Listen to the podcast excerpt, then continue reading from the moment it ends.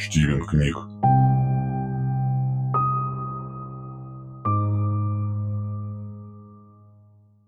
Татьяна Мас. Город женщин.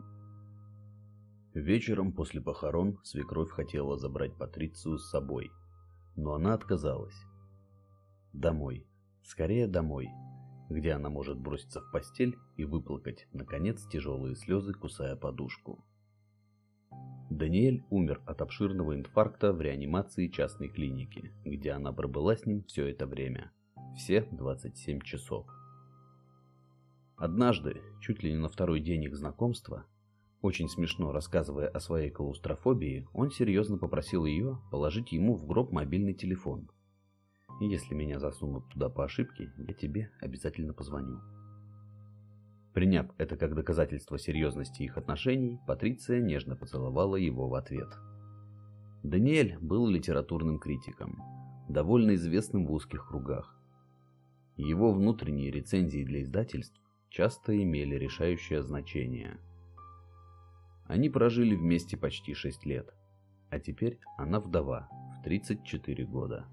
Из-за внезапности его смерти она чуть не забыла о его странной просьбе. Но почти каждый родственник Даниэля посчитал своим долгом напомнить ей об этом последнем желании покойного. Ей было неприятно от того, что Даниэль успел рассказать об этом даже тем, кто состоял с ним в самом дальнем родстве – как будто отказывая ей в праве собственности на его тайну. Это была ее первая одинокая ночь в холодной пустой постели, когда полусон, полукошмар со слезами на ресницах не дает благословенного забытия. Когда Патриция наконец заснула, ей приснилось, что она спит и ее будет резкий телефонный звонок. Она садится на постели и сонным, охрипшим от слез голосом отвечает.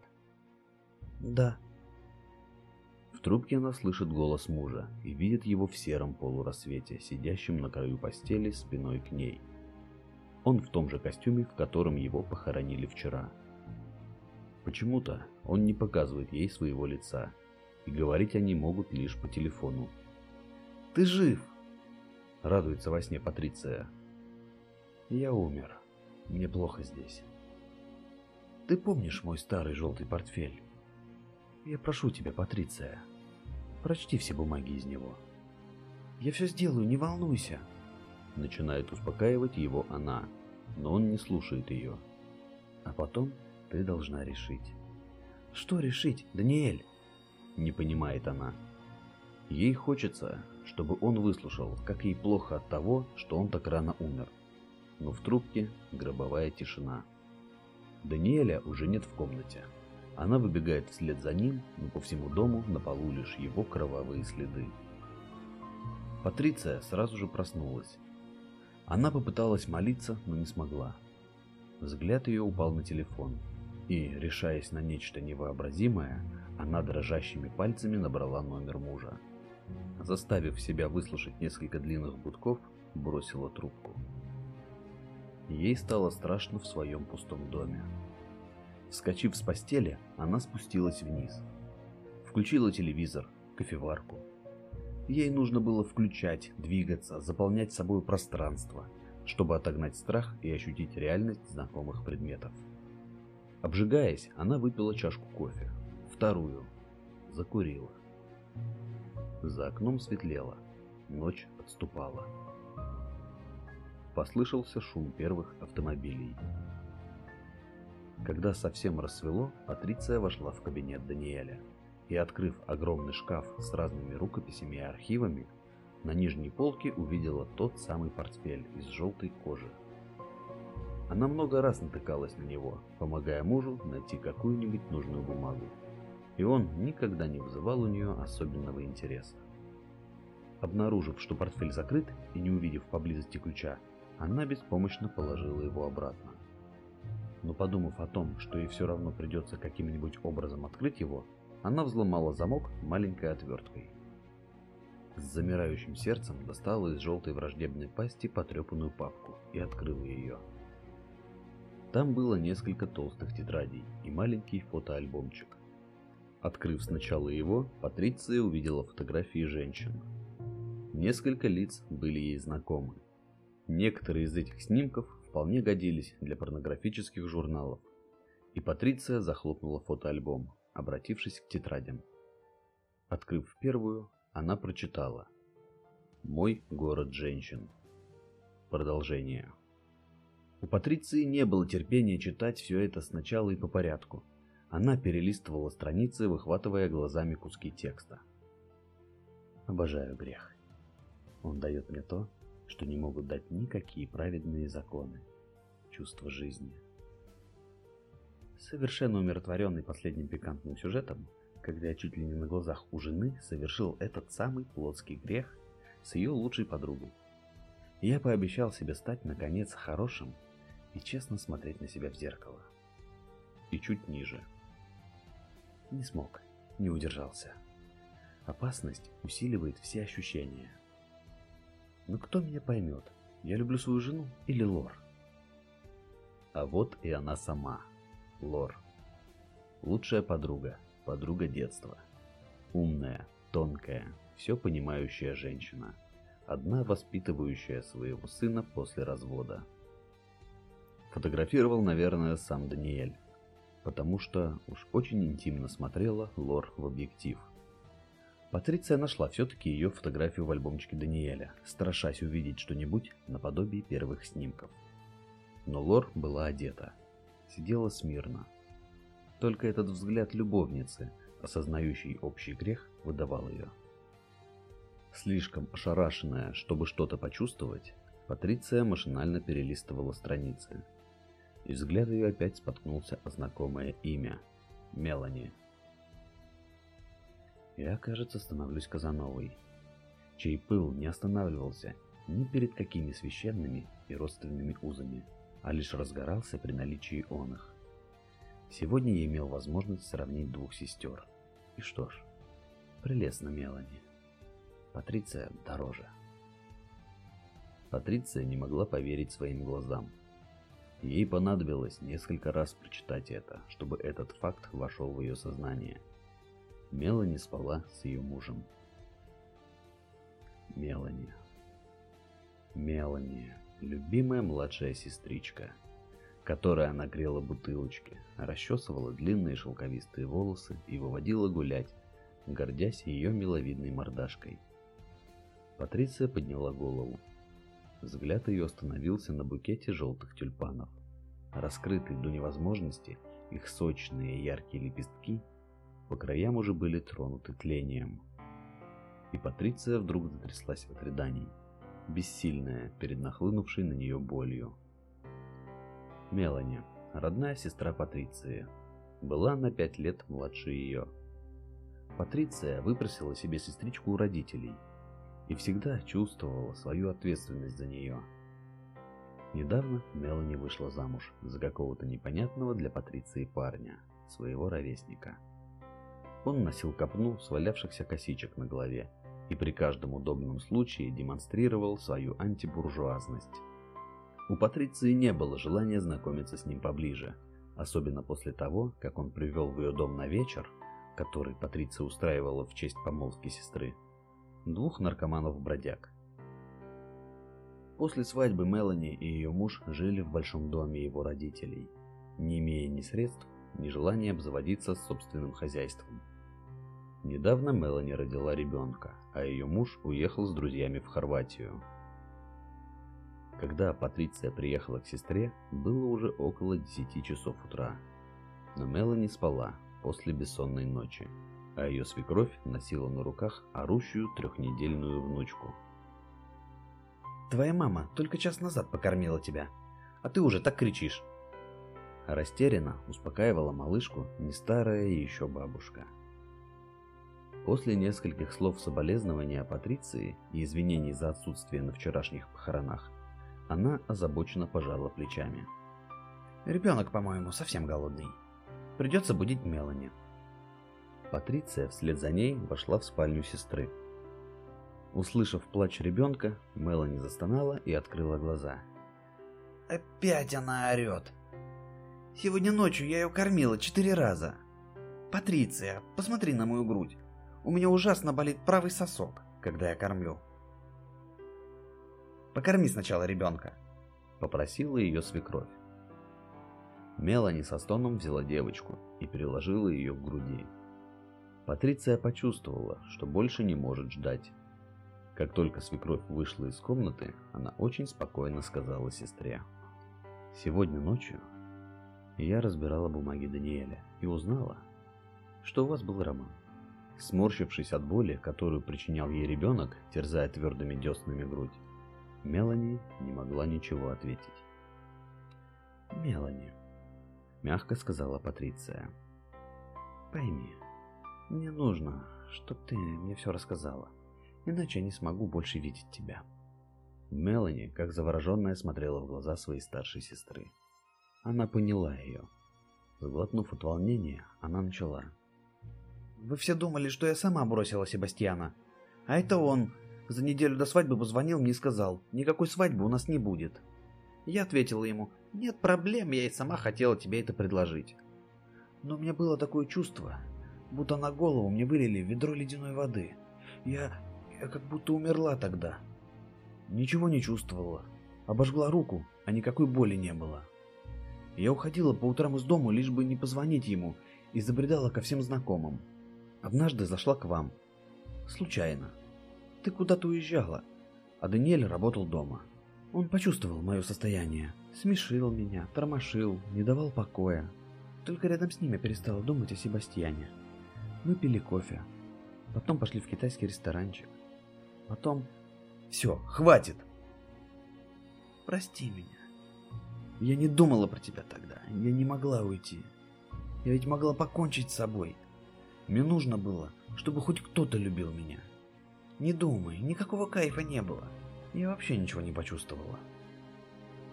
На ее крик в дверь заглянула испуганная свекровь. Я приготовила завтрак. Спускайтесь. Спасибо. Мы сейчас идем. Собравшись силами, успокоила ее Патриция. От сестры Патриция поехала домой. Ей необходимо было прочесть все, что было в дневниках Даниэля – Дома она застала приходящую домработницу и попросила ее ничего не делать сегодня. Домработница сделала понимающие глаза, пытаясь скрыть свою радость. Когда она выходила, Патриция проводила ее оценивающим взглядом, пытаясь понять, была ли она в том городе женщин. «Наверное, да», — терзая себя, подумала Патриция. Женщина была еще молода и при желании ее можно было найти привлекательной. Набравшись терпения, Патриция села за дневники Даниэля. Она старалась читать, как будто это все написал чужой, совершенно незнакомый человек. В описаниях любовных сцен не было ни смакования подробностей, ни пошлых затей. Сохраняя чувство стиля, он писал обо всем с легкой иронией, как будто наблюдая за происходящим со стороны.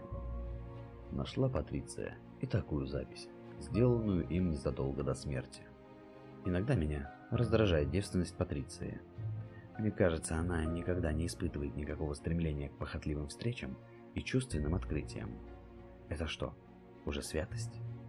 Патриция была уязвлена этим небрежным тоном, каким он написал о ее верности ему. Она вспомнила одного известного футболиста, друга Даниэля, темноволосого и загорелого от вечных тренировок под открытым небом. Он был немного моложе Патриции и женат. Встречаясь, они, похоже, испытывали одинаковые вибрации, которые стрясали их так сильно, что, несмотря на их скомканное общение, все окружающие смотрели на них, как ей казалось, с осуждением.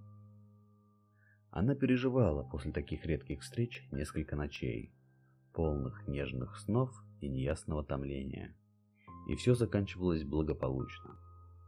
Патриция забывала чувственного спортсмена до следующей встречи. На ночь Патриция приняла снотворное и отключила телефон. Ей ничего не приснилось, но проснувшись, она почувствовала в этой пустоте раннего утра напряженное ожидание. Лежа в постели, Патриция не хотела вставать и не могла больше лежать. Ей хотелось бы перестать существовать, чтобы перестала существовать и ее боль. Патриция знала, что боль это не кончится сегодня, не кончится завтра. Сколько дней и ночей придется ей выносить эту боль? Закаменев в своем одиночестве, и никто не сможет ей помочь. В дверь позвонили. И через силу поднявшись с постели, из окна Патриция увидела машину Лор. Открыв дверь через домофон, она накинула на себя какой-то джемпер и спустилась в гостиную. «Патриция, с тобой все в порядке?» Взволнованно спросила Лор, целуя ее. «Я звонила вчера и сегодня. Ты не отвечала. И я уже не знала, что подумать». Патриция, не слушая, внимательно рассматривала ее. Они всегда были похожи между собой. Только в последнее время Лор как-то вырвалась вперед. Стала пикантнее, острее. Словно все проблемы, которые свалились на нее, когда она развелась со своим мужем и осталась с маленьким сыном, шли ей на пользу. «На, прочти». Протянула ей Патриция тетради Даниэля, а сама ушла в ванную. Машинально, из чувства необходимости, привела себя в порядок и вышла к Лор, прекратившую чтение при ее появлении. Обе молчали. «Патриция». Тихо начала Лор. В ее голосе Патриция уловила нотки жалости, а не вины. «Патриция, я понимаю тебя. Я все это уже пережила. И не смогла вынести, чтоб я осталась без этого опыта. Выслушай меня. Даниэль был очень добрым человеком.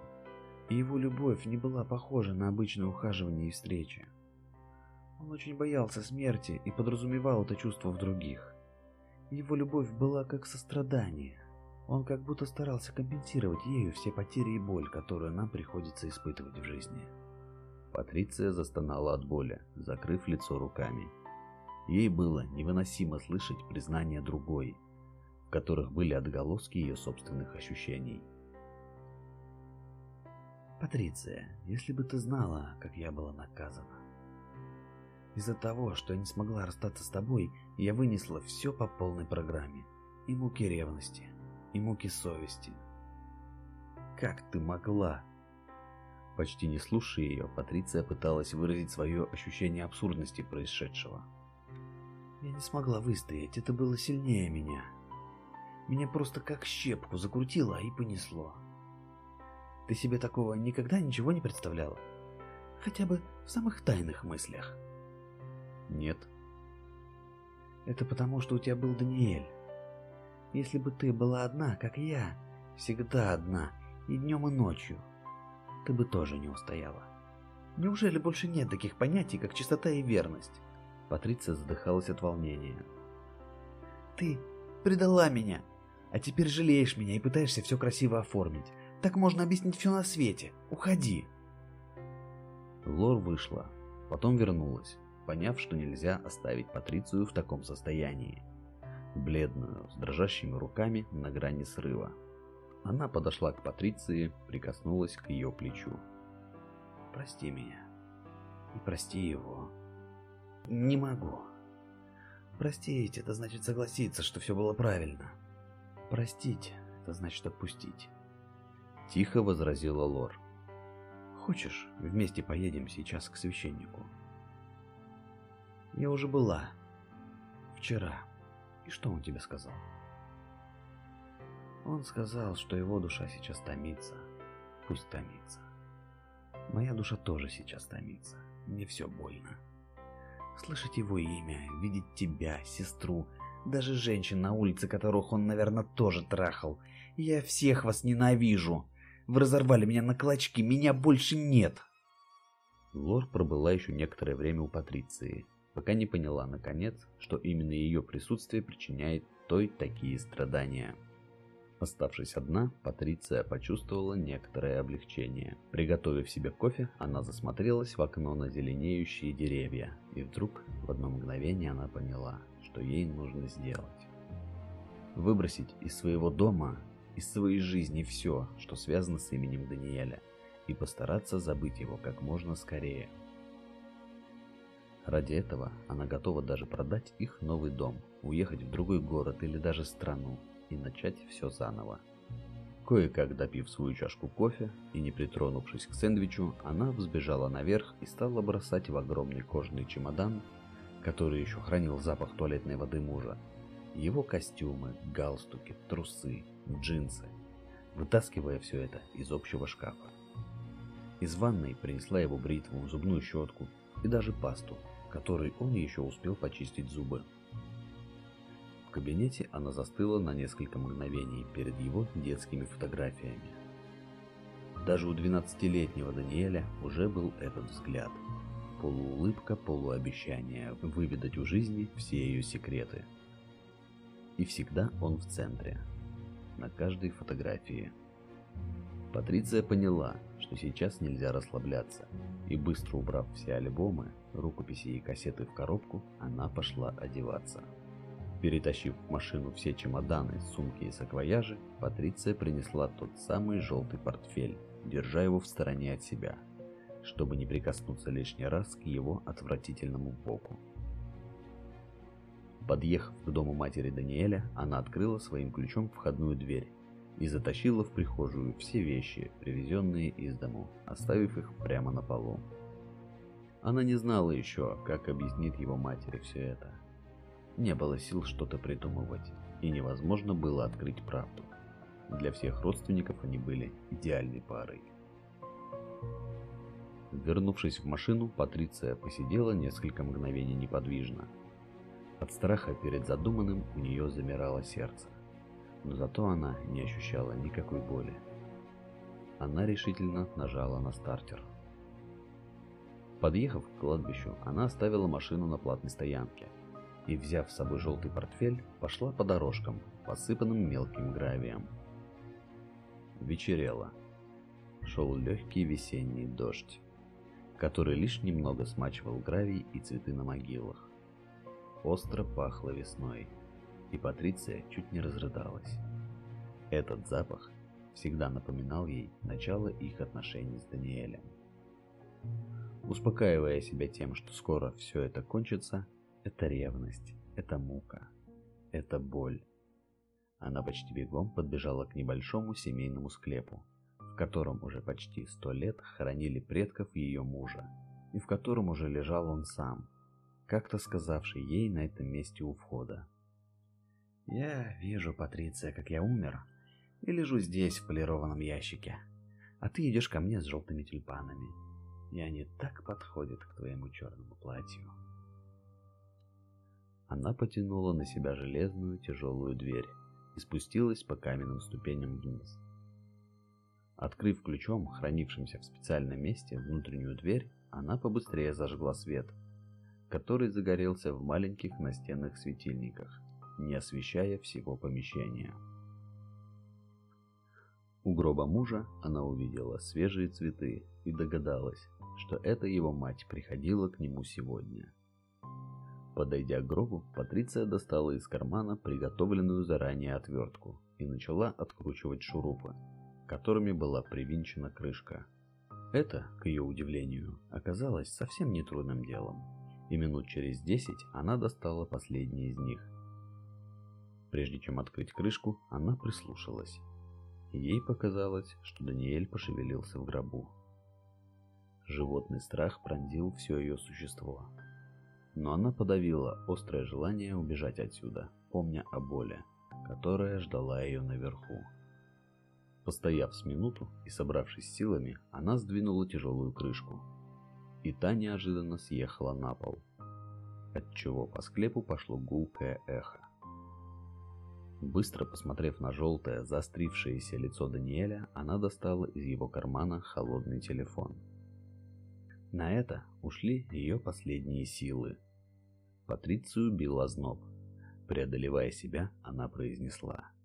«Я принесла тебе твой город женщин». Придуманная заранее фраза прозвучала гулко и реально. Патриция перестала владеть ситуацией, как актриса, провалившая свою роль на сцене. Она опустилась на каменную скамейку у гроба внимательно всматриваясь в лицо Даниэля. Увидев на скуле темный затвердевший синяк, она вспомнила тот ужасный день, когда он ушел утром из дома, свежий и радостный. А через час ей позвонили из издательства и сообщили, что он попал в автокатастрофу. Его Ситроен с разбитыми стеклами стоял у сломанного дерева на обочине. Вначале все были уверены, что его тяжелое состояние – результат травмы. Кто-то из его коллег уверял, что собственными глазами видел нарушителя пешехода, из-за которого Даниэль резко свернул на обочину. Но оказалось, что причина происшедшего – обширный инфаркт, который произошел с Даниэлем за рулем, и виновных в его смерти искать не пришлось. Даниэль лежал, как его и положили, и в этом смиренном покое его рук с потемневшими ногтями и головы на неудобной подушке было уже мало от настоящего Даниэля. Только сейчас Патриция почувствовала вполне, что уже никогда не повторится ее жизнь с ним. И это открытие было таким сильным, что ее ревность совершенно исчезла. И что могла значить эта ревность по сравнению с той тайной, на краю которой она сейчас находилась? В одно мгновение Патриции показалось, что она сейчас все поймет, что ей откроется, но только тишина с электрическим гудением ламп была ей ответом. Она заплакала так горько, упав лицом на его руки, как не плакала еще никогда в жизни. Когда Патриция вышла наружу, было уже совсем темно. Она шла и твердила почему-то одну фразу, которая как на открытие пришла к ней. Он искал любовь. Он искал любовь. Нашел ли хоть несколько мгновений этой любви ее бедный муж при жизни? Не знала. Но только теперь она его поняла и простила. Пробираясь домой под огромным весенним небом, усыпанным звездами, она уже была свободна.